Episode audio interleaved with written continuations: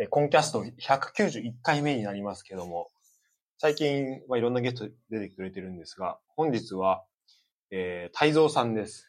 どうも、はじめまして、太蔵です。いつも聞いてるコンキャストに、えー 呼ばれて大変嬉しいです。いや、もう、ふ、普段からお世話になりまくっているので、で、まあ、このポッドキャストでも、だいぶ、えー、お便りも読んでくれてる、あ、お便りも出してくれてますし、あと感想をなんか毎回、ああ、聞いたらそうですあの、ね。いただいているんで、あの、まあ、フットボール支部の方もそうだし、まあ、本編の方の感想もいただいているん、いるところだし、まあ、僕も個人的にもボンで、あの、まあ、ボンの父と勝手に呼ばせてもらってますけど、あの、お世話になっているので、本当今日は、ついに取れたっていう感じなんですけ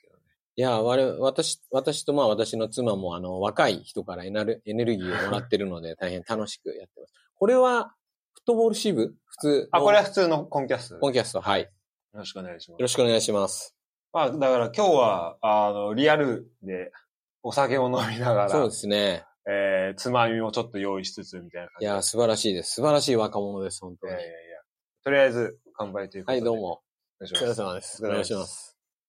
いやーえっ、と、まあ、太蔵さんからは、ちょっと、まずは、なんか最初こう、サッカーを見てきたっていうことで、ちょっと、その話からいいですか？ああ、そうですね。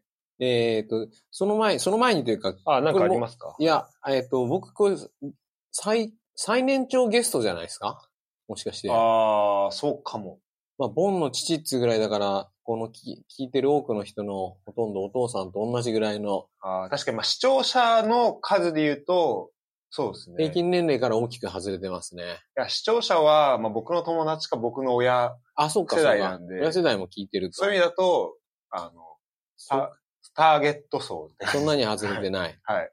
なるほど。ボンの父ということで、年齢で言うとですね、ベップとロイ・キーンと同い年です。あ、そうなんですか。調べてきました。あとね、日本代表で言うと、えー、これは、鹿島の両サイドバックになるのかな？相馬直樹と奈良橋がえー、あ、同い年ですか？同い年ですね。あ奈良橋は対戦したというやつが会社の同期でいましたね。マジですか？すごいえすごい有名な、千葉ではすごい有名なフォワードだったっつってたねー。フォワードだったんですか？まあでもすごい、すごい悪いやつで、監督の元にやんちゃな感じ。やんちゃな感じだったらしいです。本当かどうかは知りませんけど。ええあ確かにちょっと最初に、あのいつも聞いても、僕はもういつも会ってるであれなんですけど、ちょっとこう、普段どんなこと、てかどういうことに興味持ってるかみたいなので、ちょっと簡単に自己興味を持って紹介、るか。あ自己紹介的なことをちょっと聞ければなと思うんですけど。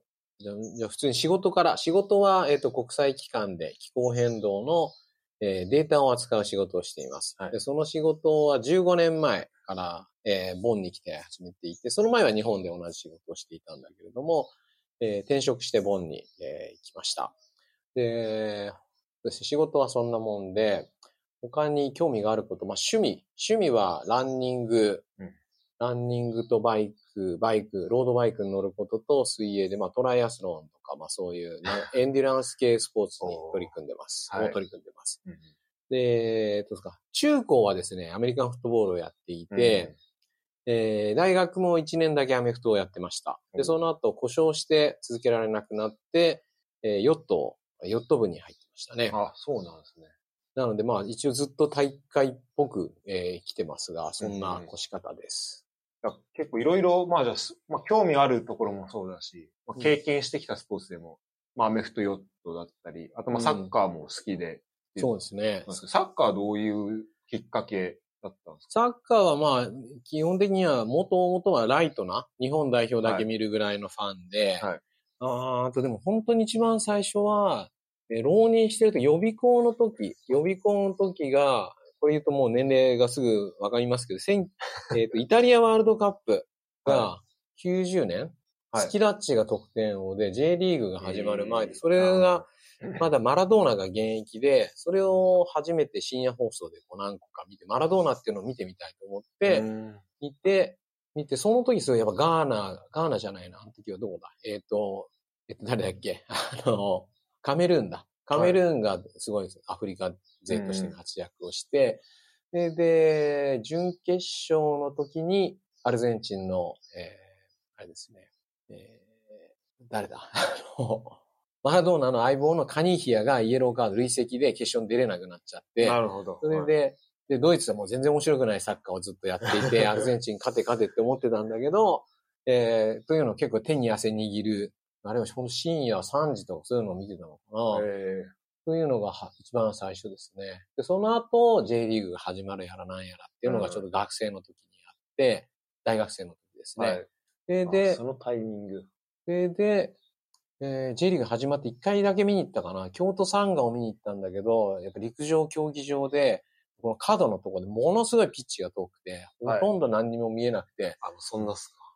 全然面白くないなと思って、はいで、まだファンもちゃんと定着してないし、ちゃんととかも今みたいにこう決まったものがあるわけでもないし、うん。で、海外の放送も見て、見れないので、海外でどういう応援してるかとかっていうのがわかんなかったので、うん。そういうものに付接することはなかったですね。で、で、まあ、あとまあ日本代表ですよ。そのドーハの悲劇を見て、ああ、そっか。で、98年、だから97年か。97年は、えっと、大学院の2年目だったかな。うん。で、下宿で、えー見ていて、それはもう今日、トイレも風呂も共同の下宿だったんですけど、はい。で、みんなそれぞれの部屋でみ、まあ集まって見てて、で、点が入るたびにみんな廊下に出てきてハイタッチして、っていうのでさ、最後決まった時は本当にその木造の建物がもうガサガサ揺れるぐらいのええ盛り上がりでしたね。あの岡の決めた時ですか？他のが決めた時ね。ああ、そうだそうだ、そんなんでしたね。ええそう、レレッツの岡野ですね。そうですね。ああ、そうだ、この度おめでとうごあざいました。ありがとうございます。そうですね。アジア、無事、無事というか、なんとか優勝できて。うん、でその頃から日本代表の動向とかを、まあナンバーとかを読んで、あれは割とスポーツドキュメンタリーっていうかチームの裏側をよく、はいえー書いてるので、それを見て、だんだんのめり込んでいった感じですかね。あれ、いつぐらい、もうずっとあるんですか、ナンバー。雑誌で言うとこう、うん。今、まあ、よく話聞くのは、やっぱナンバーをずっと読まれているっていう印象ですけど、まあ、最近あとフットボリスタあったりとか、うんうん。まあいろんな雑誌あると思うんですけど、うんなんか歴史で言うとこう、あ、てか、今まで読んできたので言うと、こうどういう雑誌が多かったんですさ、アメフトやってた時はもちろんアメフトの雑誌だよね。かはい、で、えー、これ大丈夫？飛行機の音。あんまりうん、ちょっとあれですね。あまあでも、まあ大丈夫かピンマイクの力に、ちょっと一応、あれしてきます。ありがとうござい。はい。アメフトでタッチダウンっていう雑誌があって、はいそれは、高校生とかの試合もまあ割とよく、あの、注目選手とかうん。いろいろ出してくれるので、国内向けの、国内向けの。ええ。で、だけどタッチダウンもやっぱりそのチームの内情とかを描くときはなん、やっぱりナンバーのスタイルがこう、ナンバーとかと、えっ、と、誰だ？あの、エナツの21球とかそういうスポーツ、まあ、エナツの21球あの、これ誰だっけ？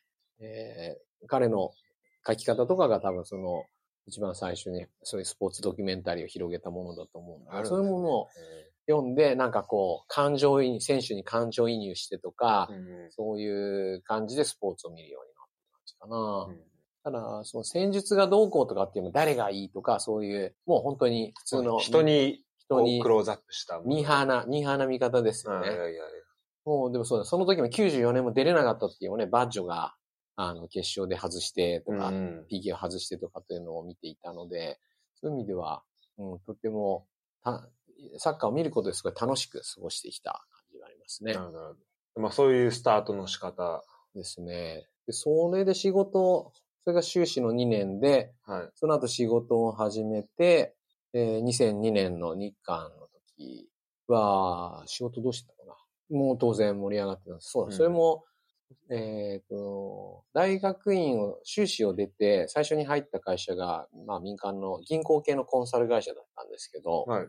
あの、いろんな、あの、役所から調査とか、そういう、なんていうのかな、あの、いわゆる、私企業の経営コンサルじゃなくて、その、民間企業じゃない方の、えー地方公共団体とかの、えーからの仕事を受け負ってやるような調査もあって、その中で、会社の中でその芸術とか、スポーツとかの制作に関係する専門家の人がいて、その人が、あの、サッカーの誘致について随分いろいろこうプレゼン、プレゼンというか企画書とかを出していたので、えそんなのもあって、あのそのサッカーのワールドカップ日本に誘致するとかっていうのもすごい関心を持って見てましたね。ー結構近くで見せたってことですか？そいや、その内情まではわかんないですよ。その人はこういうのやりたいんだっていうのをや出してて、結局仕事は取れてないと思うんだけど。そうですね。うんうん。じゃあそういう動きというか、そういうのがもうある様子を、なんか僕は2002年は本当もう、まあ一ファンというか、物心でついたぐらいの感じだった。2002年だと小学生ぐらい。小2ですね。小2か。小2じゃそうだね。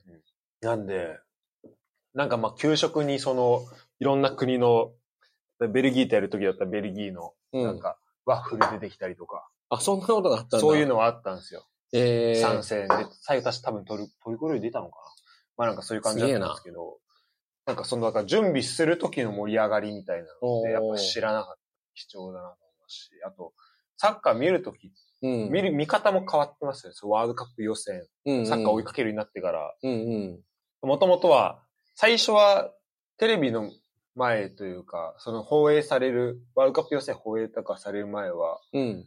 どうなんですか？雑誌ですか？情報。雑誌、そうだね。雑誌が多いね。テレビも頑張って見ないとあれですそもそもインターネットがないから、うんインテルミランとかって言ってなんだとかってのも時々こう雑誌に出てきてこう、なんか青と黒のジャージで、あの、ロナウド？が、はいはいはい。ロナウドがでいてとか、だけど、これ相手がどこなんだろうって、これミラン、あミランだったらとバイエルミュンヘンっていうのがあってとか、うん噂は聞くけど、なるほど。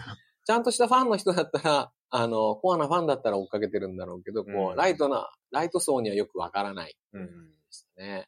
うん、そう、本当に情報がないので、やっぱりだから代表が、代予選が始まりますとかでテレビ放送と、その雑誌だけです。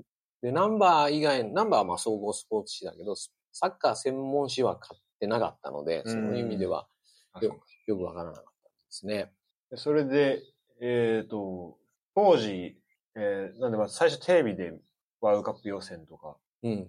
になったのが、だから9 90年おっしゃいました。90年は決勝、あ、決勝、決勝じゃない、その本戦、本戦で出てるチームを見て、うんで、94年のアメリカワールドカップに向けての予選はまあちょっとずつ見てたのかな。でそれも J リーグが始まって、だから、柱谷がやってるなとか、あの、数、そう、数もやってるとか、そういうのを見て、なんかまあ、ベルディー勢はちょっとチャラチャラした感じだったから、あんまり、あそうなんですね。あはいんまりで、あ、これ、やっぱマリノスの井原とか、あーかあ私、あの、神奈川出身なので、はい。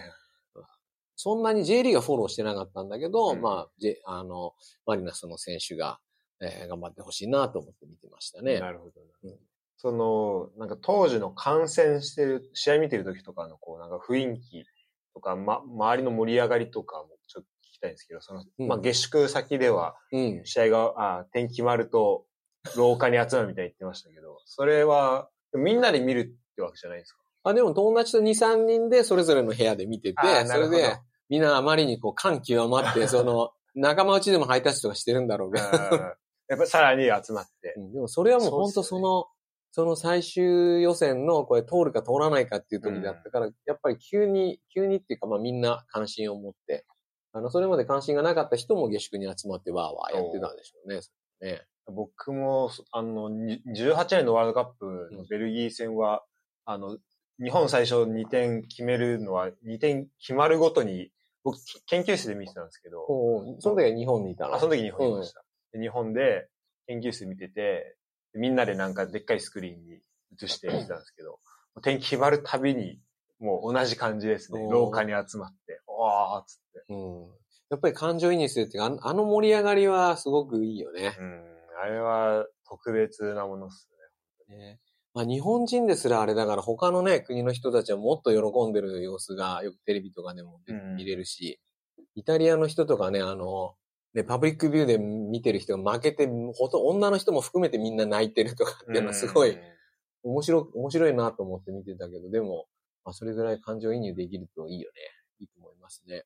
そんな感じで、こう、サッカーへの、まあ、興味も、てかもう、こう、愛も、育んできてってところだと思うんですけど、最新の話題で言うと、やっぱり、これブライトン旅行になりそうますか？ですね。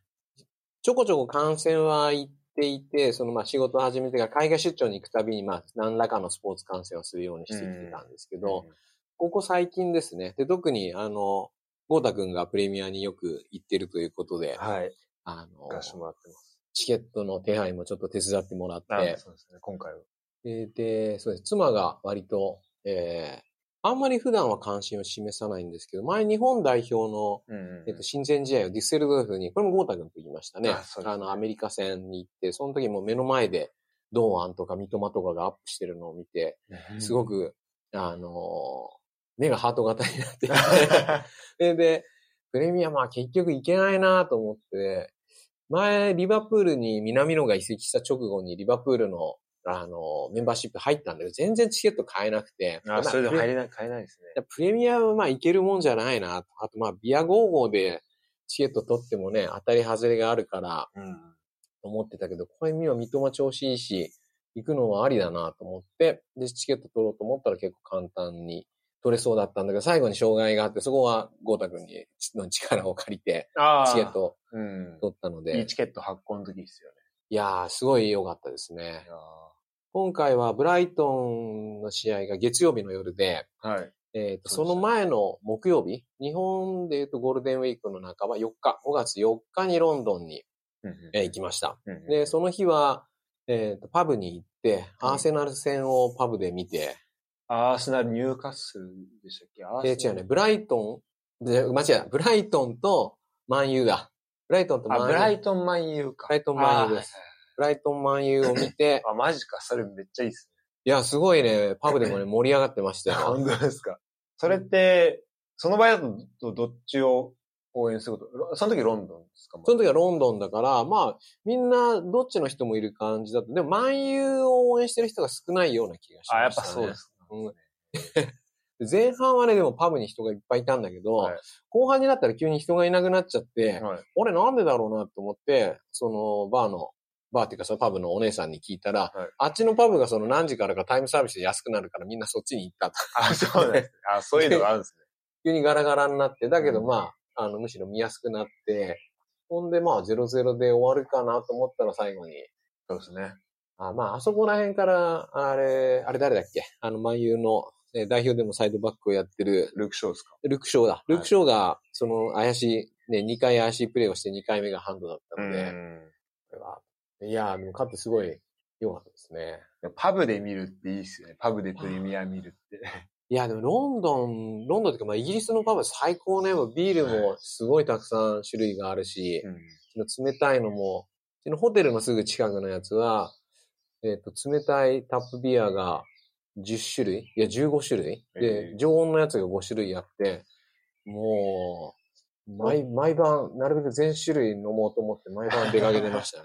え、どの辺行ったんですか、ロンロンドンの東の方にホテルを取って、はい。あの、ゾーンで言うと2なんだけドンど、あえっ、と、地下鉄じゃなくて、なんか地下鉄じゃない DLR とかっていう線で、東の方のバンクっていうところ、リバプールス、リバプールストリートの駅からもうちょっと外側に1キロ行ったぐらいかな。ウエストハムの真下、あ、真そこ下っすか？そこまで行かないそこまで行かないぐらいですか。うんだからグリニッジの反対側っすね。あ、へえ。うん。いや、僕は行ったこと初、ないエリアだ。僕ロンドン初めてだったんだけど、やっぱりいいっすね。あ、そうです、そうなんです、素晴らしいおーなんか今まで多分いろんな街行かれてると思うんですけど、そこと違いましたか？それこそ、あの、スコットランドに、ああ、スコットランドはまあでもグラスゴー、エジンバラ、エジンバラはまあ観光したけど、スコットラン、グラスゴーは、はい。そうね、もうちょっと小汚い感じだったかな。あ、そういう感じなんですね。グラスゴーの時はセルティックのチケット取ってたんだけど、その日は仕事があるかないか微妙で、どうにかして抜け出していこうと思ったんだけど、さすがにダメで、あ、うまくい、い、いダメでした。いけなかった。うん 残念だったね。で仕事に絡めて行ったので言うと、これはちょっと自慢になるけど、えー、はい。はい。アルゼンチンで、あブエノスアイレスに出張があって、はいその時に中日の休みに、ボンボネーラにうん来ました。おすごい、すごい熱気でしたね。でも知ってる選手は誰もいなかったな。最終節で消化試合だったっていうのーがあるんだけどね。所属してる人とで知ってる人はいたんですかこの時はね、わからん。えっ、と、誰だったかな？あのね、あの、トップ下でやたらとボールを持ってこねくり回す人が確かいたと思うんだけど、名前忘れちゃったなんか、恐竜、ダイナソーとかってあだ名をアルゼンチンで付けられてるえ誰だろな。でしょ？そう、それは、それが行きましたね。そ のそう出張の時に必ずサッカーをなるべく見に行くようにしてて、すごいっすよね。はい。イタリアでもサンシーロに行って、ではい2000、それ2003年だったのかな？で、出張、2週間の出張で中日の日曜日にチケットを取ってたんですけど、その時はミランの黄金期ですよ。うん。カカがいううて、ん。ロナウジーニョがいて、チェフチェンコがいて、はい。で、だけど、あろうことか、インテルの試合で、インテルの試合を見に行ったんですけど、それから、インテル・ペルージャだったのかな？で、はいペルージャも中田がいなくなってたから別に知ってる人もいなかったんだけど、で、まあ、ね、見た縁で、インテルを応援し始めて、まあ、ネットとかでなるべくこう、試合経過を、あの、見て、自分でこう、星取り表をつけたりしてたんだけど、はいインテルね、それも全然勝てないから弱いし、当時は。ああ、そうなんだったでしたっけ？そのタイミング。そうね、もうずっとミランが勝ってて、まあ、サネッティはいたし、うんうんあと誰がいたかな？そっか、確かもう、あんまりいいフォワードね、クルスとかっていうアルゼンチンの人がいて、だけど全然勝てなかったね。で、でもうダメだと思って応援するのやめたら、あの、モーリーニョが来て、に。モーリーニョが来て、チャンピオンズリーグとスクレットとカップとか、そっか、そのタイミングか。あれ応援するのやめなきゃよかったなってすごい後悔しましたね。すごいですね。そのタイミングのじゃあインテルを応援してる、してた。そうね、サッカー弱いチームを応援するの本当にしんどいっすね。辛いですよね。ブンブンデスもはい。しばらく、えっと、大迫が、えー、ケルンに所属してる時に、ん。ケルンを結構熱心に応援してて、前半、折り返しのとこまでは結構10試合ぐらい見に行ったのかな。おー10試合見た中で、最初の6試合ぐらいは勝ち点も取れなかった。マジっすか。点も取ってなかった。点も取ってなかったですかうんいやーで、で、7試合目ぐらいがフライブルグで、当時のフライブルグがそんな強くなかったんだけど、で、で、前半3-0でケルンが勝ってても、こんな幸せなことはないと 思って、喜んでたら、後半3-3に追いつかれて、こんなの見てられっかっつって帰ったんだけど、はい帰りの電車の中でもう帰るっていうふうにテクストメッセージを妻に送ったら、ケルン負けちゃったねって。3-0から逆転されるっていうのはないよね。ねすごいっすね。それはないっすね。ケルンのね、ファンの素晴らしいところは、チームがね、負けててもね、あんまり気にしないですよ。ああ、確か、なんか、行くとその雰囲気ありますね。なんか勝ってなくても。確かなんかゲーム関係なくみんなで集まって、まあカーニバルの時の歌をわーわーみんなで歌ってる感じ。に。うんうん。で、なんかまあし、すごい幸せな雰囲気のスタジアムですね。雰囲気は本当いいっすよね。うん、そうだね。で、まあそう、しばらく見に行くようになってから、あの、選手のファーストネームを呼んで、その後こう、はいはいはいはいファミリーネームをコールする、コールレスポンスみたいになってて、はいはいはいやっぱ大迫とかもすごい人気で、みんなで、大迫言うやー大大迫迫っていうのがすごい、すごい盛り上がっていいですね。うん。まあ、いろんな試合見ていく中で、今回は、まあ、えまあ、あなんでまあ、最初があれですよね。まあ、ロンドンテレビでのパブで、はい。まあえー見ながら、その間はどうしてたんですか？その間は観光をしてました。あの、バレエを見たり、バレエ見てたバレエとミュージカルを見て、あと、博物館にも普通に行ったかな。大英博物館大英じゃなくて、そこではね、ビクトリアンド・アルバートっていう、あの、サウスケンジントンにある博物館のうちの一つで、博物館、美術館かな。美術館なんだけど、そこはアーカイブするだけじゃなくて、今今の、その、美術学校の生徒とかも、その建物のリノベーションとかにこう関わっていて、えで、カフェ、えーその、ちゃんとフリーのツアーに参加したからそういう説明を受けられたんだけど、で、こう、カフェがあって、カフェは今改装したばかりで、真ん中はイタリア式の内装になってて、で左はビクトリアで、右はオランダ式とか、うんなんかすごく、えっ、とね、美術じゃなくて、マニファクチャリング、だから製造業の技術に焦点を当てた美術館、美術博物館らしくて、すごく、うん、興味深かったですね。それ中に展示してあるものの特徴がっていうことですか？うんそうだねマニファクチャリングになってる。えで、中にいろいろあの、なんだ、サンティアゴ・コンポステーラの教会のファサードの、ーはい。あの、コピーがあったりとか、えいろいろ、それをこう、技術を使ってやってる。あとなんか宝石やら、ああ、なるほ石とか、あと何があったかな。うん。ど。あ、じゃあそういう部分がマニファクチャリング。そうね。車と、車っていうかそういうもの？なんか工業製品とかも結構展示されてて、えかなり面白かったですえね面。白いです。ケンジントンって西の方でしたっけ、現地と西の方ですね。そうですよね。うん。そうサッカー関係で言うと、あれだ、ナイジェリアのユニフォームが展示されてたかな。ええ前回の、えー前回ロシアワールドカップの時のナイジェリアのホームのユニフォで、こう、ナイキのやつで、ここで緑であかって、すごいかっこいいやつが、はい。あれが展示されてたりで、そういうなんか一番いいデザインとか、そういうものもこう出ていて、ええ確かに近藤がなんかナイジェリアのユニフォームかっこいいって、すごい言ってますかいいよね。今回俺買おうと思ったんだけど、なくて、な、なくてっていうか出てなかったから、普通に Amazon とかで、ら。ああ、今回ってあの、う2022の時今回通過、なんだ、えっ、と、ワールドカップワールドカップ、ナイジェリアがえー予選落ちたから、はい Amazon とかで出てなくて、あランニングの時とかにあれ着たらいいだろうなかと思かっこいいですね。確かに。かっこいいよねいですね。う。あまあ、ガーナのやつもね、こうシンプルでかっこいいんだけどね。ガーナのし、そうですね。うん。なるほど、なるほど。じゃあまあ、観光もしながら。観光もしながら。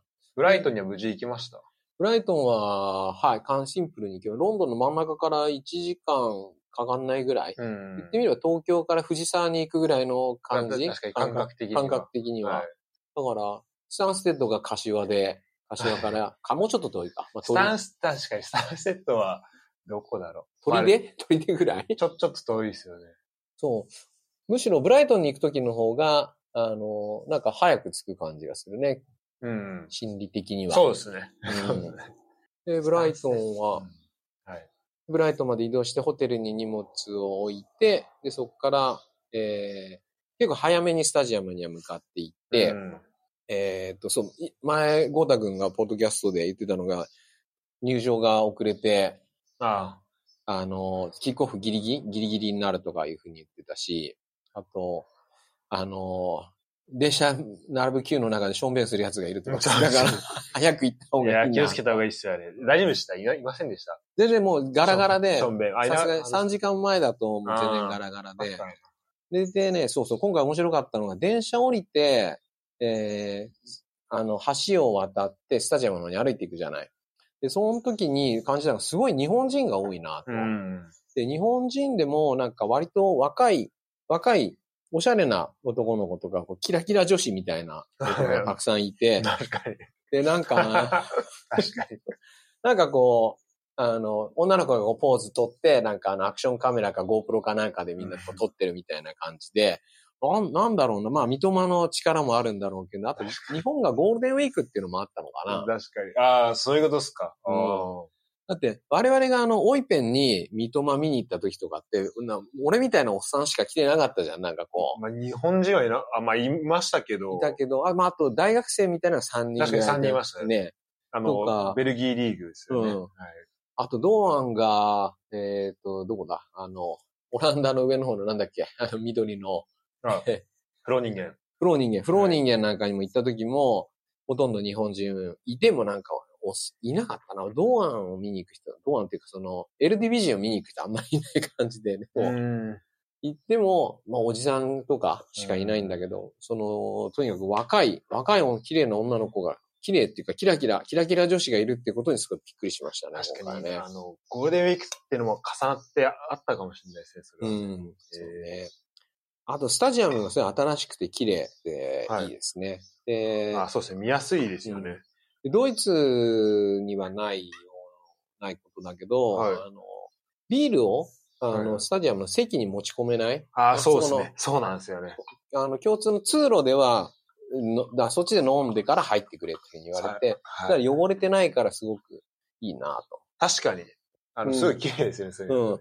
あれ、カンプノーはどう？ビールはカップの普通に飲みますよ。飲んでるか。はい。これ、あ普通これも前の仕事で行った時に、まあ、マドリードの時に、はいえっ、と、メトロポリターノに行ったんだけど、アトレ、アトレティコと対バルサだったんだけど、あそこ、アトレティコのスタジアムはもうスタジアムの中でも売ってないビール。あそうなんですか。だから、みんなキックオフの直前まで外でビール飲んでて、キックオフしたら遅れて入ってきて中でへえ。へ見る感じだったり、しかも鳴り物も禁止だったみたいなね。あそうなんですかね。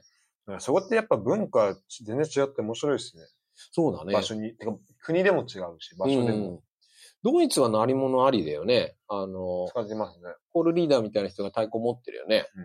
うん。ああ、そうだそうだ。あの、タカのチームでもおじさんが一人太鼓を持ってたね。ああ、そうですね、持ってましたね。ね。うん。だからドイツは鳴り物があるけど、スペインは見ないし、イギリスも鳴り物ないよね。そうですね、あの、どっちかというと、こう、いなんだろう、四方八方から声聞こえてきて、うん。まあ、ものすごいのぶとい声で、あのーみんなが応援して、テレビで見ててもすごいこう、揃って同じ歌を歌ってるから声の圧がすごいじゃない。はい。今回も、エバートンのファン、まあ、いつもそうだけど、アウェーファンの方が大体声が元気があるじゃないですか。うん。言ってみれば、その先鋭たちが揃ってきてるわけだから、リバプールからわざわざこんな南の端まで来るなんてような気 の入った人たちだから、最初、こう練習をもう近くで見ようと思って、ね、プレミアのスタジアムはピッチがすごい近いから、うん。もう、あの、え、私たちの席はエバートン側のメインスタンドで、エバートンのベンチと、えっ、と、ゴールのちょうど真ん中ぐらいだったんですね。はい。で、練習に選手が入ってくるのを見ようと思って、ここの、あの、ベンチのところに行って、近づ、はい近くに行って、ここ通路の真上から見れるかなと思ったんだけど、ああの、リバプールとかのインサイドアンフィールドとか見てると、こう、クロップとかハイタッチしてくれるじゃない？あそこから手出してるとうん。はい。だけど、そこに行ったら、なんか、ガードの人がそこはちょっとダメだって言って、そうなんですよね。追い出されて、はいはいはい。で、しょうがないからベンチ、しょうがないっていうか、まあそれでも随分近いんだけど、うんそこから見てたら、最初は、普通はホームのゴーリーから出てくるけど、エバートンのゴールキーパー陣が先に出てきて、うんそしたら、あの、ゴール裏はまだ、入りは3割も入ってないぐらいだったんだけど、なんかものすごいでかい声がバーってこう、ああ、本当ですか？か。うわ、すごいなと思って。そんな、あれですよね、エバートン、アウェーはベンチ向かって、あ、てか、ピッチ向かって右、右側、右側のゴールラス。そうだね。はいはい。いやー、驚いた。あ、でも、外国人は声が大きいね。みんなね。すごいね。そうですか。前ね、あの、そうそう。これも日本代表の応援で、はい。えーと、あれはロシアワールドカップの直前か、に、リエージュはで2試合親善試合があって、うんマリとウクライナはい。とやって、両方とも見に行ったんですよ。でウクライナは、ウクライナも監督がシェフチェンコだし、もうすごいうん良かったし、もうあと本田圭佑とかもすごい間近で見れて、すごい良かった。で、日本人は、もうスタンドガラガラですよ。どれぐらい、もう全体の1割ぐらいの入りで、日本人が200人か300人ぐらい、まあバラバラいたんだけど、でウクライナの応援団もゴール欄にいて、数えたら10人いなかったと思うんだけど、ものすごいのぶとい声で、はい。ウクライナボンボンボン、オーとかなんか言って、えー。すごい、我々の声よりも全然大きかった。あ、そうなんです。で、日本代表のウルトラスの人も来てたけど、うん。鳴り物はなくて、で、そその5、6人の人が、えっと、中島翔也のコールはこれだとか、なんかいろいろそういうので、あの、な名前を呼びましょうとかなんだとかっていうのは言ってくるんですけなるほど、まあでもそのウクライナ人8人には全然勝てませんでしたね。8人強いですね。強い8人。まあ、あの、もう体の大きいね、その、コントラバスみたいな楽器みたいなおじさんたちだから声がでかいのも、そうなんでしょうけど。音響的にも強いですね。ね。そう。だから、あ、あとね、そのピッチがき、あ、音響、ピッチが綺麗だったっていう話にちょっと戻りますけど、はい。えーっとね、これはちょっと我々は絶対見ることがないんだけど、えーっとね、妻がトイレ、女子トイレで写真を撮ってきてくれた、ね、なんか張り紙があって、はい。で、英語で、英語で何て書いてあったか忘れたけど、まあ、必要なものにお金をかけるなんてって書いてあって、うんで、ここにあるあの生理用品を自由に使ってくださいって書いてあっえたみたいで、多分これはチームと、あの、スポンサーの会社のそういう、こう、あの、そういうアクティビティなのかなと思って。で、まあ確かにその、どうしても必要なものなのにお金を使わなきゃいけないっていうのはフェアじゃないー感じうん、ですから、確かに確かなんかそういうところでも、なんだろうな、割と、いあの、意識が高いというか、に。ううんん。素晴らしい取り組み。いい取り組みだなというのは思いましたね。確かに、それ僕何回も言ってるけど、初めて聞きました。それは女子トイレ入ってないから。やっぱ聞けない情報ってありますうん、そうね。面白かったです。ね。聞かないとわかんないもの。はい。なるそほど。うえー近くで見てて選手がどんどん入場し、入ってきて練習して、まあ、あんまり、反対側だったからあんまり触れなかったけど、触るっていうかあの、えーハイタッチとかもできなかったし、写真もうまく撮れなかったけど、えーっと、この日はララーナが、えーベンチ外だったのかな。うん。で、最初誰だか分かんなかったんだけど、えーっと、こっち来て、なんかサインとかをしてくれてて、それで一緒に写真撮ってくれとかって人もいたりして、うんそれで子供が一人8歳ぐらい、小学校低学年ぐらいの子供がいて、はい。で周りのファンにはこう適当に目を合わせないでこうサインとかしてて、写真撮るのは応じてなかったんだけど、その子供になんかこう話しかけてて、えで、こう直でこう話して、すごい子供嬉しそうに話してて、すごくそういうのもめっちゃいいですね。いいですね。すごい子供を大事にして。それで後で、あの、もらってたサインを見て14って書いてあるのを見て、これ誰だったかなこれ知ってる顔だよとか思って、見たら、ならはなって書いてあったから。確かに写真見ましたけど、めっちゃワイルドになってます。まあらあ、で、距離もすごい近かったし、うん。ああ、あそれはあれですよね、マッチデープログラム。マッチデプログラム。そう、このマッチデプログラムも面白くて、あの、エスコートキッズみたいな子たちが中にいるじゃないですか。ずっとピッチの中で写真とかを撮ってて、この、知ってる？買ったことある？これ。買ったことあります。ただちゃんと読んだことないです。ここになんかエスコートキッズが、の顔写真と名前が出てんだよね。本当だ、すごい。で、それを見ると、そこ10人か11人ぐらいいるけど、そのうち3人が薫三笘を挙げてますね。本当だ好きな選手ことれ面白いい。ですね。今夜のマスコットっていうので、子供載ってますけど、うん。顔写真と名前と年齢と好きな選手で、三笘、カイセド、ダンク、サンチェス、ウェブスター、三笘、ダンク、三笘、マカリスター、マカリスター、三笘、サンチェス。もうめっちゃ、うんやっぱ。三笘人気すごいですね。でもダンクを2人選んでるってのは渋いいいね。渋いですね。いいね。ちゃんとフットボールは見てる感じがするね。ね。あの、男気が伝わるんですね、やっぱり。それ男の子、女の子？お二人とも男の子ですね、男の子か。そりゃそうジャクソン・キーピングとうん。ビル・デイビス。9歳と8歳の男の子です。なんだろうね、ファンクラブなのか、それとも、あの、そこのサッカースクールの子たちなのかわかんないけあど。これでも面白いっすね。で、これいいよね、すごいはね。ちゃんと読もう、今度。で、そう、三笘の、三笘三笘ばっかりって三笘の記事があんまりないから、ね、だけど、それでもまあいろいろ見るものは、見るべきものはありますよね。なるほどな。そう。で、試合前はまあそんな感じで、はい。で、試合内容は、試合内容はっていうかまあ、あの、もともと期待してた、行くときも、うん。万有のチケットはもともと取るのが難しいだろうってのは容易に想像ができたんだけど、うん。まあ19位エバートン、まあうん。降格でしょう。と。まあうんこれは楽勝なんじゃないのと思って、かなり、あの、このキラキラ女子たちと同じようなムードでヒューヒューな感じで いけるかなと思ってたんだけど、ホテルのオーナーもまあサッカーが好きで、話して今日はな何しに来たのとエバートン、あブライトンはすごくいい街だからいろいろ楽しんでよって言ってたので、いや今日はサッカーに来たと言ったら、あいいねと言ってて、で、あ、今日相手どこなの？って言うから、あの、エバートンだ。それはね、難しいゲームになるよって言って。え、でも19位でしょ？って言ったら、うんでも、まず、降格したくないから、うんえーすごい気合が入っていますよ。うんうんそれから、あと、ピックフォードがゴーリーだから、うんこれはちょっと、ちょっと、あの、ただのゴールキーパーじゃないから、彼によってゲームが難しくなるでしょうね、ということを言っていて。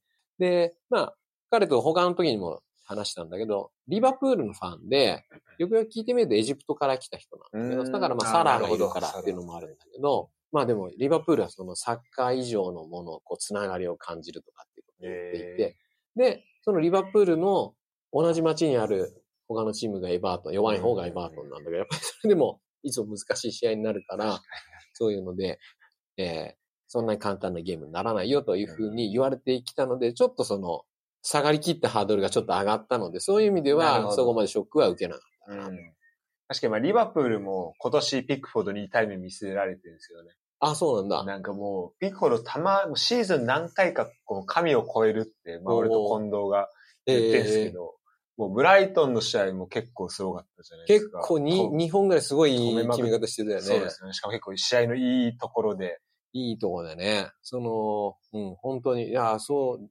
ね、伊達に代表のキーパーをやってるゴールマウスを守ってる男じゃないな、というのは。やっぱりあとすごい大きいし、体格もいいし、あとなんだろうな、その、大きい割には、なんていうのかな、こうラグビー選手みたいにこう全部線も太くて、うんその上でアジリティも高いので、すごい運動能力が高いんだろうな、ってういうのはん。生で見るとさらに。そうね。えーでも最初の先制シーンとかボール奪われたのも目の前でしたね。目の前ですよね。なんかまあ、わーとか言って見てて、こう、下げて、エステピニャンのとこに来て、お、エステピニャンと、あの、三笘のコンビで行くのとか思ったら、結構向こうの右のその17番のミッドフィルダー、アフリカ系の選手と、後ろのサイドバックとかも最初から狙ってたのかな、うんよくわかんないけど、サイドのところは割とはめられてる感じがして、ゆ、曜日っすよね。あの、17番。17番。それは、これよくわかっあれですね、と、お、お、おこちゃんの息子、おいかなんか。た。あ、そうなんだ。はい。ああ、なんかエバートンはでもすごいいい選手が多かったかな。で、でそのままあれよあれよっていう間にポンポンポンっていっちゃって、結構前で収めんだよね、ボールをね。うん、いや、そうう。んめちゃめちゃいい選手ですよね、曜日。ああ、すごい良かったね。あとでも、点を取ったのは16番の、これは誰あだ、ルクですかルクレ。ルクレはこの日2点、2点取ってましたね。ああ、あれっす、1分経たないうちに決まっちゃって、ええー、とか言って。あれはまあ、いらない点といえばいらない点だ。うんまあ、でもまだ、まあ、エバートンがよく準備してんのかなっていうのはそれ思いましたね。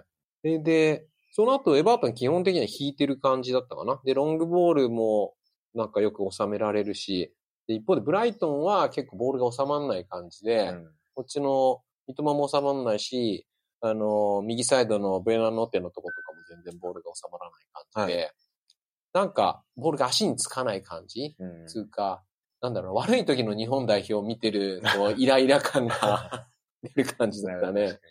うん。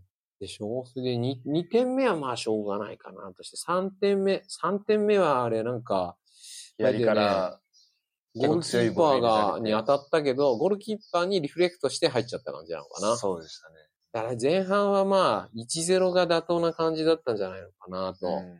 あれ何分に3点入ったのかわかんないけど、35分で3点入ってああ、そうか。はい。で、そのあたり、2、2点入ったあたりから、かなり、あの、エバートンが、あの、もう時間潰しをもう、早々に始めて、あピその中でもね、あのね、時間、あの、遅延行為とかで、ミナとか、そのはい南米系の選手がイエローをもらっちゃった人もいたんだけど、た。うん、もらってましたね。もらってたよね。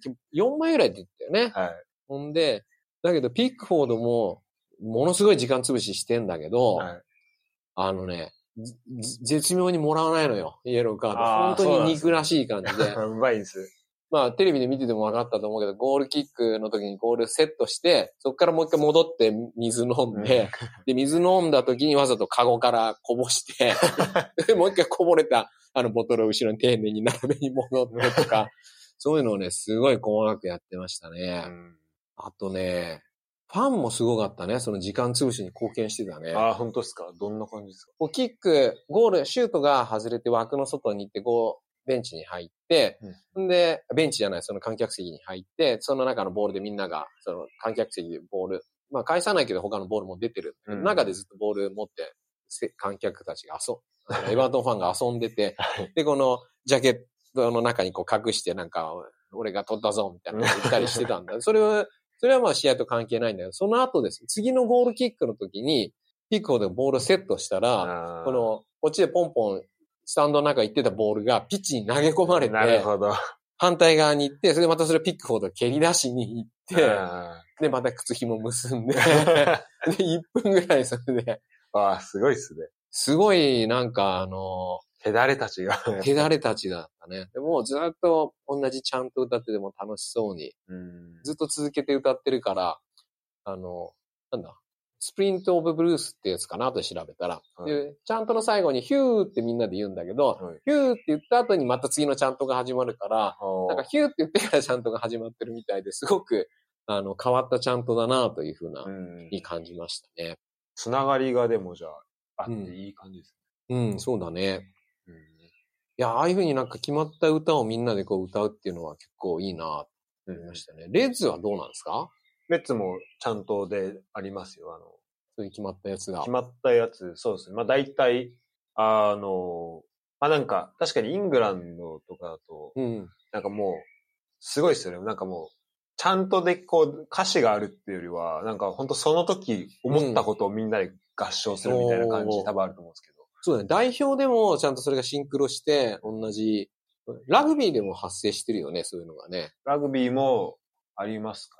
違う、違う歌なんだろうけど、サッカーとは。うんなんか、すごい、イングランドの人たちは、そういう、すごくこう、のぶとい声で揃った応援をするっていうイイメージが強いですね。裏もそうですね。そういうのとまあちゃんと揃って、うんうんはいそれこそ、まあ、日本だと一、まあ、一番、あの、そこの、まあ、歌の種類でもそうですし、そのその圧力的なところ、声圧もやっぱ一番だと思います。そういう意味では、ブライトンはそんなに、あの、なんて、チャントもあんまなくて、えー試合の前には歌を歌ってたらみんな、あの、サセックス・バイ・ザ・シーとかっていうのをやってますよね。やってて、でも試合が始まったらそんなにないね、その、アルビオン、アルビオンとかっていうのとか、あと、ソリーマーチはなんか、ああ、なんかありますね。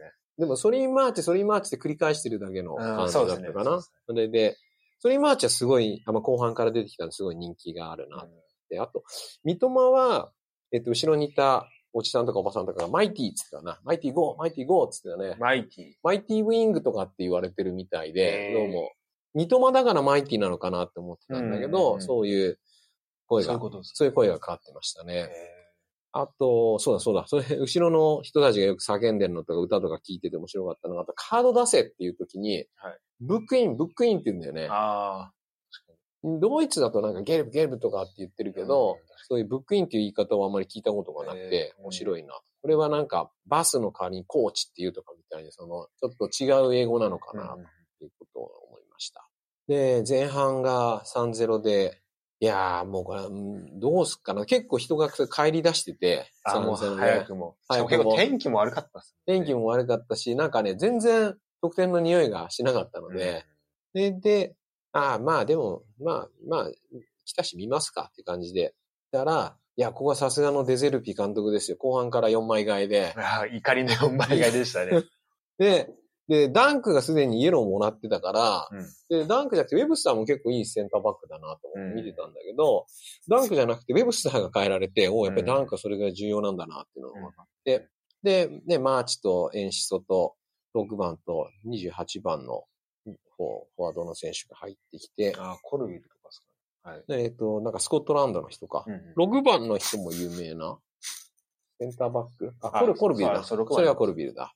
28は若い選手ですね。えっ、と、フォワードのファーガソン。ファーガソンだ、はいそうです。これすごい。アイルランドだ、アイルランドの人だ。はい。かな。そう。で、で、これすごいやる気を見せたんだけど、まあでもテレビで見てての通りで、その後、そソリーマーチはやっぱりすごい明確に違いを生み出し、目の前だったああ、確かにそうですね。後半目の前ですね。で、マーチとエンシソがこううまく絡んで、うんで、前半になかった勢いがそこに入ってくる感じで、おーっと、うんこれちょっと、あこれ違いを作るっていうのはこういうことなのね、と思って。でも、その時もう3-0だから、もう、5-4のブロックが4-5のブロックぐらいを引いてる感じだったから、うんそうですね。だいぶ硬かったです。硬かったよね。まあ、前半で3-0になった時でもすでに、あの、ウェブスターには全然誰も行かなかったから、うん結構ハーフエアラインを越えて結構、一人で持って上がって誰も来ないのってあ歩いてドリブルするぐらいの感じだったからね。なんか、もう、サッカーじゃなくて、なんか前にいる、アメフトのショットガンフォーメーションみたいになって、ね、こう前に5人ぐらいいて、レシワイドレシーバーにパスを投げて、決めてくれ、みたいな感じで。ほんで、だけどそのマーチが仕掛けたとこで失って、うん。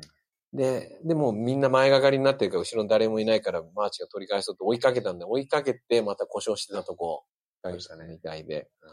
これで言うと、4枚替えの4枚にマーチを入れなくてよかったんじゃないのっていうのが、そうですちょっとそう思っちゃいますよね。ね、まあ結果論だけどね。まあでも見てる側としてはその4枚替えで、あ、見に来た甲斐があったなという気はしたんだけどね。そう。でも4-0になってからはもう、時間潰しもすごかったし、あと、あれだよね、全然、えっと、審判が見てないとこで、あの、ピックフォードがマカリスタを倒してたね、なんかね。うん。ああ、そうなんですか。で、マカリスタがか、シュートかなんかした後かなんか、まあ、いの、あの、立ち上がるのに時間かかって残ってたら、そこにピックフォードがのしかかるみたいに。ああ、マジですか。でもボールが向こうに行っちゃってるから、誰も見てないから、はいはい。で、マカリスタは最初なんか抗議してちょっと倒れてたけど、何も起こらないから、うん。うんあの、どうにかこうにか起き上がって走って戻ってったけどね。いや、そういう意味でもね、このピックフォードはね、本当にね、老快な。了解ですね、聞いてると。いやー、あれが味方だったら本当に頼もしいっつうか、まあ、痛快なんだろうけども、もう大変な悪役でしたよ、我々からしては。そうです。うん。シュートも止めまくってましたしね。ねえ。そう、あのチャンスね、あれで決まってればね、と思ったけど。うん。まあでもそう、一点、一点返してまあ、いいのかな。で、3、4-1だったらまあいいかと思ったらまた最後に余計そうですね。マクニールが2点目。いやー、そういう意味では、三笘もね、なんか疲れてる感じだったし、うんあの、試合自体は、そうね、5-1で負けたっていうのは、ケルンでもあんまり見たことがないぐらいの大敗でしたね。まあでも、プレミアって結構そういう風にハマっちゃうと、なんか、うん結構つ強いところでも大量得点をされることがあるから、まあしょうがない、しょうがないっていうか、まあ、スケジュール的にも結構厳しいですそうね。ね。いや、だから延、期試合も多いし。だからマーチがしばらく出れないのはちょっと痛いでしょうね、これねい。や、そうですね。そこちょっとどうなるかですよね。うん。戻ってくるのか。もともと多分コンディション良くなくてっていうところあったと思うんですうよね。ん。だから、あの、試合、あ、多分そその試合もベンチだったっていうのは、うん。まああると思うし、うん。で、ようやく戻ってきたところだったんだと思うんですけど、ちょっとだから心配ですなんでエンシソエンシソはトップなのか？この、ブエナノテよりも、ブエナノテもあんまり収ま、ボールの収まりが良くなかった。ブエナノテって面白い名前、面白い名字だね。そうですね。イタリア語で、グッナイトみたいな感じ。うん。グッドナイトだね。うん。いやー、そんな試合内容は本当に散々でございましたが、うん行きは良かったけど、帰りはやっぱ電車がすごい混みますね。帰り大変ですよね。うん。やはり電車の列があまりに長くて動いてないからバスで帰ろうかと思って、はい。あの、駐車場の方まで歩いてってバス乗り場に行ったらバスもいっぱいで全然止まんないからもう一回ホームに戻って。そうです。そうなるとまた並んでるっていう。でももうね、並んでなかった。あ、並んでなかったですか、うんおー、すごい。ほんで、なんか陽気な、陽気なブライトンファンのおじさんに今日はごめんねとかって、ありがとうございました。まあでも三笘はいいよとかっていうふうな声をかけられたりして、まあ、とにかくサッカーでいろいろ、その、サッカーを軸にいろんな人とそういう話ができるっていうのはすごい、うんね確かにそういう機会結構聞いてると多いですもんね。うん相藤さんは。そうだね。はい。あとね、えーっと、ホテルで翌朝、あのホテルで朝食をとってたら、で、はい我々が、あの、出て行ったらですね、部屋に降りてきたおじさんが、あ、夫婦、同じ、同い年ぐらいの夫婦かな？でももうちょっと上に見えるけど、おじさんがエバートンのシャツを着てたの。あと思って、で、うん、これはちょっとなんか話さねばと思って、いはい。や、で、行って、あ、ちょっといいですかつって、あ、いいよいいよ、とかいや、昨日おめでとうとかで残留決まったんじゃないのさ、うん、残れるといいね、とか言って、ね、すごい、嬉しそうにはい。はい。ましたね。なんか、あの、声が大きい、あの、スタジアムでちゃんとすごい強い姿勢で応援してるけど、スタジアムを出ると、そんなにバチバチはやらない感じなのかなって思ったけど、ブライトンだからかな。まあ、それもあるかもしれないです。あれも、まあ、確かに、まあ、その、ちゃんとこう、戦場とそれ以外をちゃんと分けてるんで。ねまあ、どこのファンとかゲームとかにもよるんだろうけど、その LDB ディビジは完全に分けられてたし、うん。一応、その、ローアンを見に行ったのが、そこのすぐ近くの、なんだっけな、フェンロー、フェンローじゃねえや、えー、えーと、どこ、ど名前忘れちゃった、すぐ近くのアン、アンフスのチームなんだけど、はい。ただ、車でもうすでに運転してる時からトリコ、あの、ジャージ着てたから、ああ、こっちこっち、つってアウェイファンの駐車場に入れられて、アウェイファンの駐車場からは全然、普通の、ホームチームのところに全く行けなくなって、全部フェンスで区切られてて、マインツもそうだったな。全部分かれてたし、えー今週我々が行くベーファーベドルトムントは分かれてないんだけど、あ見たことある。一回行きました。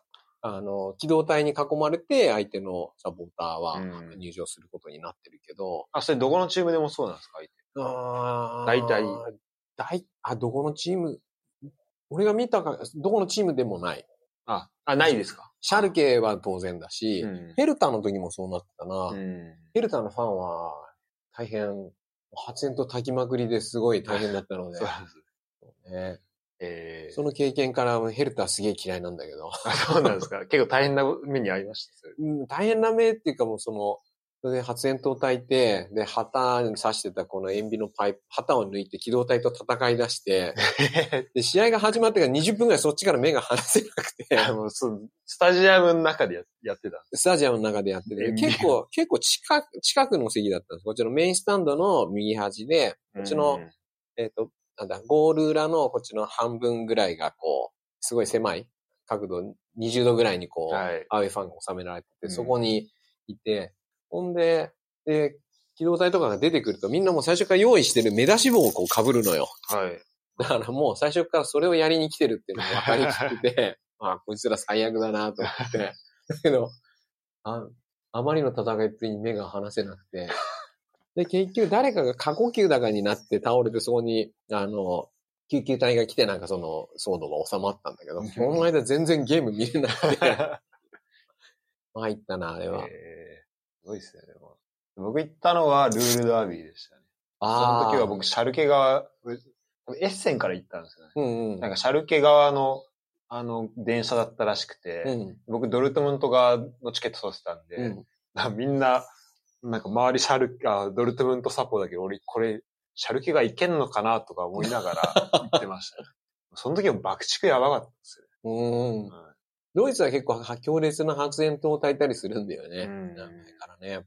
そのスタジアムに、駅からスタジアムに向かう通りのところになんかもう、すごいし、あの、車のフロントガラスの下と、後ろのガラスの下のところにシャルケのマフラーが置いてあって、なんかもうナンバープレートもシャルケのあれでとかあって、そういう車がわざと止めてあったりして、すごいですね。うん破壊されてはいなかったな、あれはなああ、。すごいな。よく、破壊されてもおかしくなさそうですね。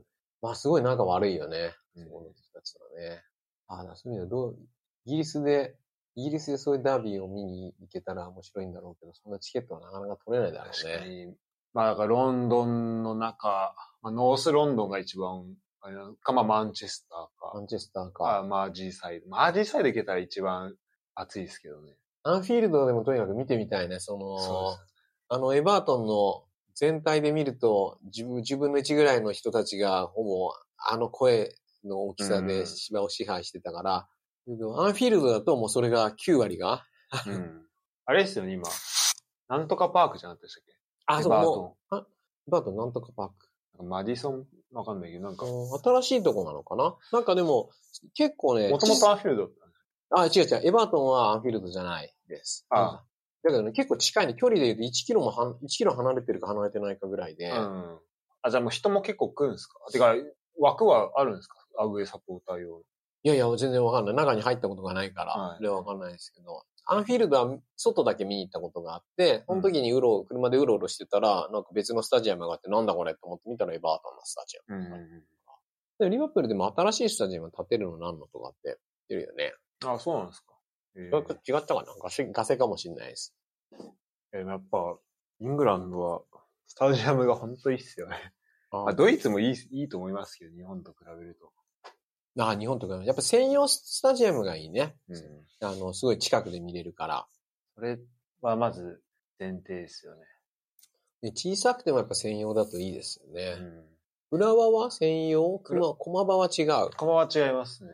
サイスター専用なんですけど、やっぱ屋根ないの結構、ゴール裏屋根ないんですよ、サイスターって。あ、そうなんだ。しかもメインも一番前の、一番いい席、ちょっと、まあ、それはどのスタジアムっていうか、まああの、アメックスも一番前だったらちょっとかかったりするかもしれないあですけど。そうだね。だから、まあ、一番だから、あそこで一番高い席じゃないですか。うん。あそこでちょっと雨かかっちゃうのなんかかわいそうだなああ思いますけど、確かにねまあ、ゴール裏に全く、あの、雨よけがないっていうのはちょっと、なんとかした方がいいなと。おーえしかも今だって、えっ、と、秋春制にするかもみたいな、そういう議論も進んでるじゃないですか。秋春にしたらでも選手の移籍とかは良くなるよね。楽にはなりますよね。そしたら、じゃあ、冬で雨降ってる中ゴール裏いたらマジ死ぬぞって。ああ、確かにね。そう、そうか、そういうことがあるのか。はい、で夏はやでもやらない方がいいよね。そうですね。うん。ああ、そうか、そう、そう、それを配慮してんのね。1 12月、1月があんまりないっていうのは。あまあ、そまあ、今は多分単純にそのカレン、あの、日本の4月からす、年度のやっぱ合わせた方がってのはある、一個あると思いますけど、うん。いやでも、その、まあ、秋春にするとしたらやっぱ本当屋根はちゃんとついてるやスタジアムの方がいいだろうなっていうのは。そうか、そうか。屋根があればさ、耐えられるもんね。確かに、ドルトムントも、シグナルイデナパルクも、すごい冬行くと寒いけど、うん中に入っちゃうと割とこう風が吹き込まない感じがするから、うんまだいいよね。そうですよね。最初寒いですよ。あのう、ん雨、屋根あるとこでも。風がもう、すごいんで。なんか外で見てるみたいな感じなんですよ。あんま悪く言いたくないですけど、まあそこは ちょっと何とかした方がいいなと思って。ああいう新しい、ガンバみたいに新しいスタジアムを建てると、そういうのが改善されてるのかなあれはいいスタジアムあれはいいらい。しいですよね。お欧米型の、欧米型じゃない、米は入んないな。ヨーロッパ型のいい感じの。なんかアメリカもアトランタのスタスタジアムめっちゃいいって聞きますね。おあのメルセデス・ベンツのおスタジアム。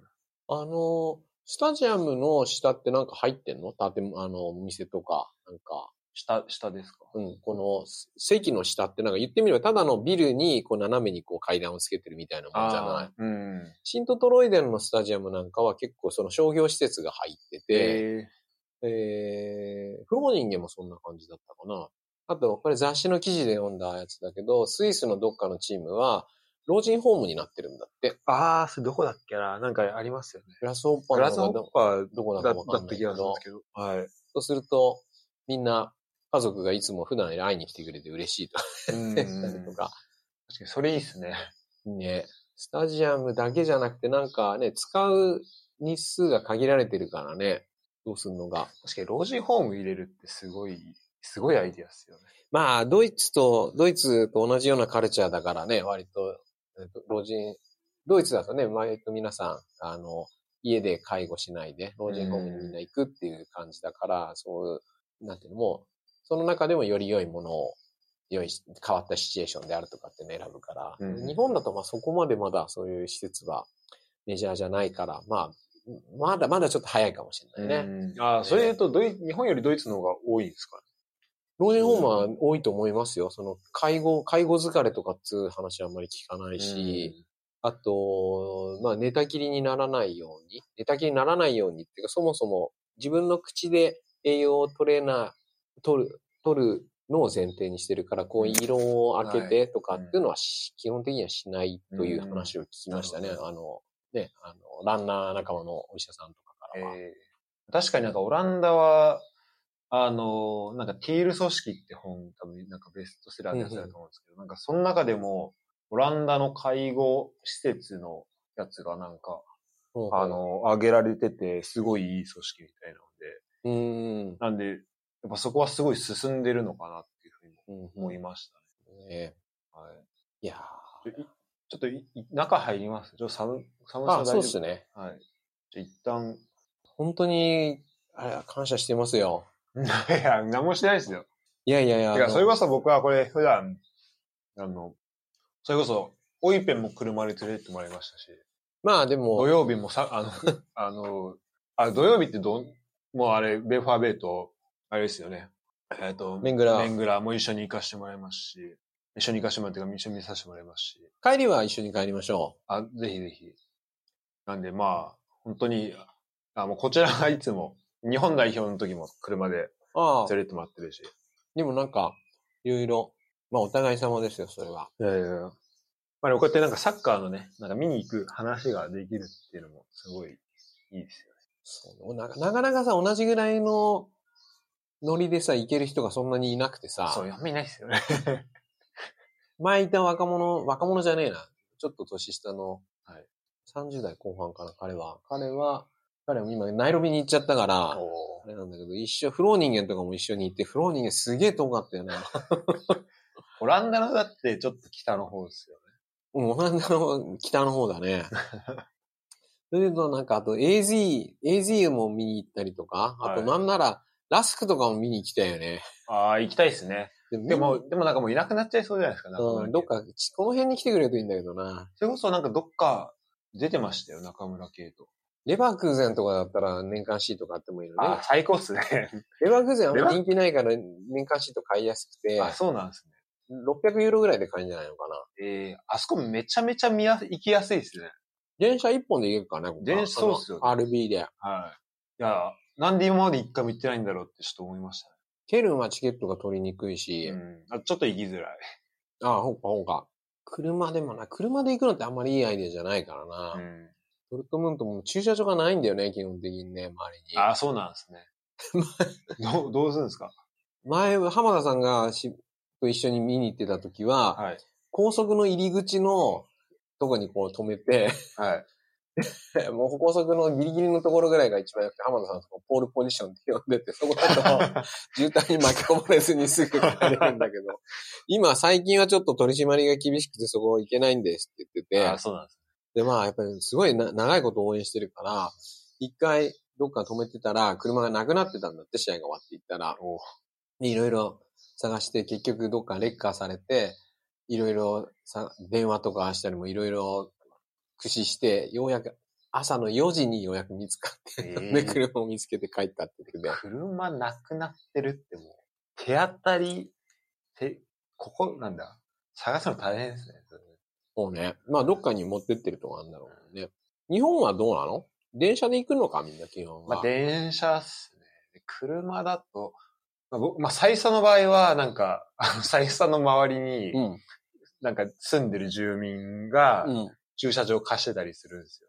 ああ、そうか、自分の駐車場ね。その臨時収入になるから。で、なんかこうやって、週末になるとこういう縦看板、あ、てか看板こうやって持って、いくらみたいなので、で、だんだん近くなると、あの、ちょっと遠い、歩いて20分、30分くらいかかるところだと、うんまあ1000円ぐらい。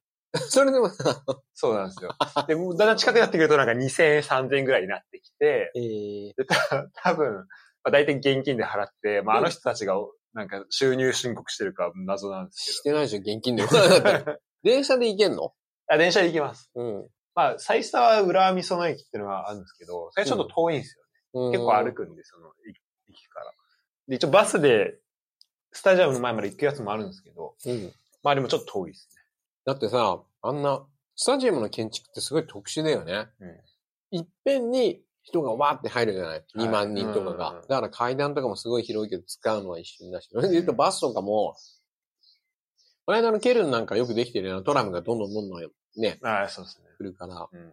けど、そこね、ブライトンは電車なかなか来ないからねそう、。ブライトン大変ですよね。うん。入りあれどうしたらいいんだろうな。あれ、結構もう、車で来る以外結構全部厳しいんじゃないかなって思って。車も渋滞してるしな。まあ自転車、自転車じゃない？あの、まあ、まあ確かにチャリで行けんなら。やはり、チャリで行けんなら結構楽だと思います。早々に、だ早めにスタジアム入りして、あの、折りたたみ自転車乗せていって、鍵かけて置いといて、あんまこれ聞いてる人でチャリで行こうっていう人あんまりいないと思いますけど。あ、そうか、でもこれ聞い、そうか、ブライトンはみんな行くかもしれないよね、これね、全然、全然いると思いますよ。来シーズンは、シーズンのかな？残ってほしい来シーズンですね。残ったら、残ったら顔、あの、メンバーシップ。あああれもなんか出てましたけど、うん。あメンメンバーシップは絶対買った方がいいですね。うん。あの、シーチケはもうなんか売り切れてましたね。